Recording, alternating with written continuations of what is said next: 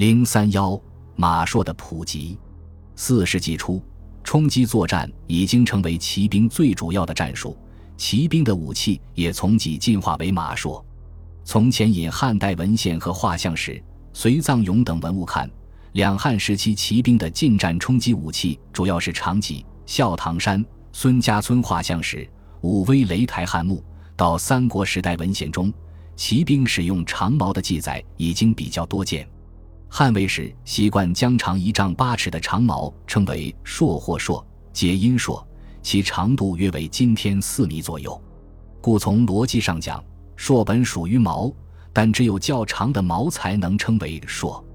槊和戟相比。最大的区别就是取消了前部横向的割刃，从而专用于刺杀。杨洪先生总结了马槊取代戟的技术原因，认为是戟横向的支妨碍了穿透效果，造成戟对穿铠甲敌人的杀伤力不如矛槊。他举了《后汉书·董卓传》中的记载：李肃用几次董卓，中甲不入，伤臂堕车。吕布随之用矛刺杀了董卓。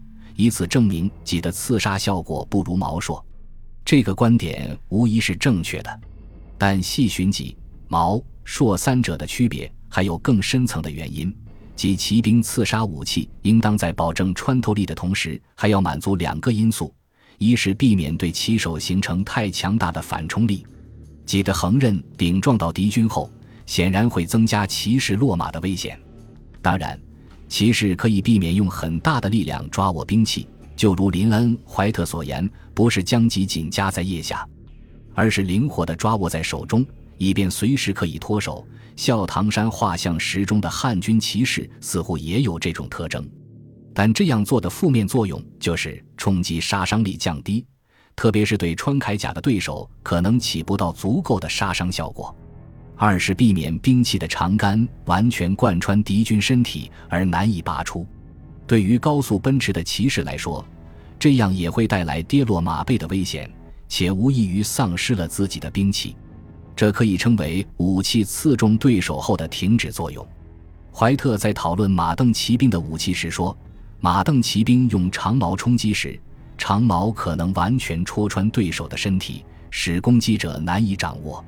如果敌人众多时，这种情况会很危险，所以为了避免这种情况，有必要在矛锋后面增加一个横档，以方便拔出。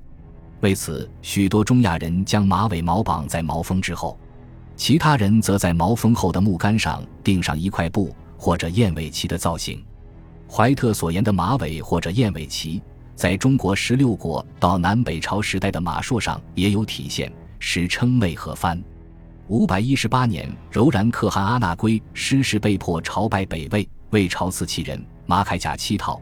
此外，还有陆思银传说二张并白帽，赤七说十张并白帽，黑七说十张并幡。此处槊上装的白帽和幡，就类似怀特讨论的马尾和燕尾旗功用。比槊上的袂、幡实用性更强的，则是金属丝的缠。